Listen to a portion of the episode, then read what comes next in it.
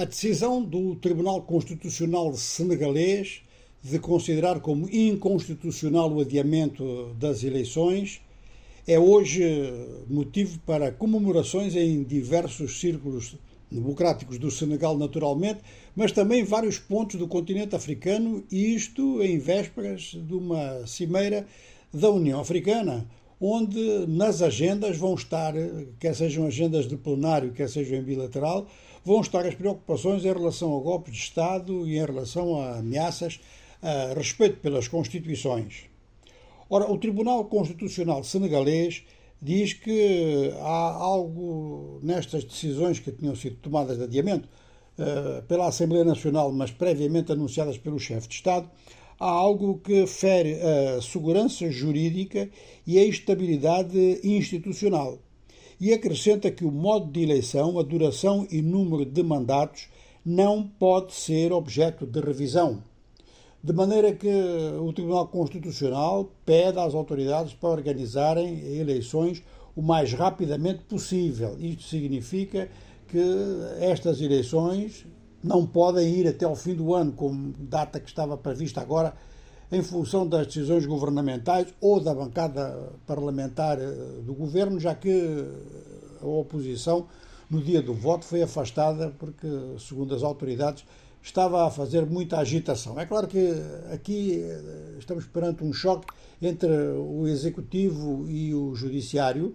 E, embora em muitos países do mundo se considere que há setores do judiciário que estão a ultrapassar eh, as suas atribuições, que estão a impor uma espécie de ditadura dos juízes, coisa que é denunciada já desde o século XIX. No caso do Senegal, não é nada disso, é exatamente o contrário. É o Tribunal Constitucional a defender as regras constitucionais sem incriminar ninguém.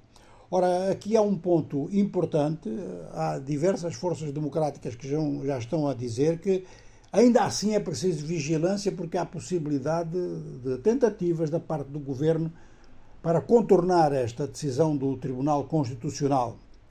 De maneira que, mesmo no Senegal, é provável que uma manifestação que está prevista para amanhã, que está marcada para amanhã por uma plataforma da sociedade civil, que esta manifestação se mantenha, embora com outras palavras de ordem, ou seja, mais no sentido de apoio ao Tribunal Constitucional e sublinhando então, como vinha fazendo, que a, a medida que tinha sido votada na Assembleia Nacional deu um resultado que era inválido, agora sublinhar com mais razão ainda que é inválido.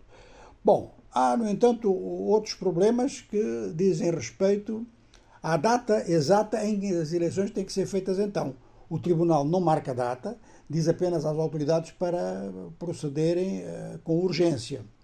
Esta urgência já vinha a ser sublinhada por alguns mediadores, por alguns, algumas figuras independentes que tentavam encontrar uma saída para o problema, afinal não foi necessário, a saída para o problema está na decisão do Tribunal Constitucional, se não houver nada de muito extraordinário contra esta decisão. Há sempre esta precaução a tomar. Mas uh, há personalidades senegalesas que dizem que a data tem que ser, eh, na pior das hipóteses, anterior eh, ao dia 2 de abril, quando termina o mandato do atual presidente Macky Sall. Há mesmo quem diga que o 25 de fevereiro ainda é uma data possível, que se pode fazer uma recuperação do tempo perdido e que todos os presos políticos têm que ser libertados.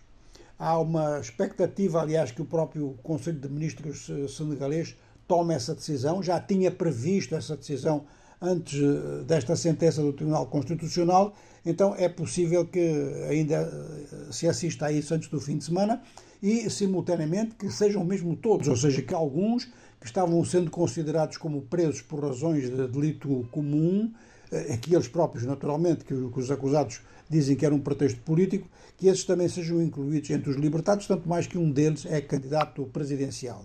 Importante para todo o continente africano é que esta tomada de posição pelo Tribunal Constitucional aparece nas vésperas de uma importante reunião cimeira da União Africana.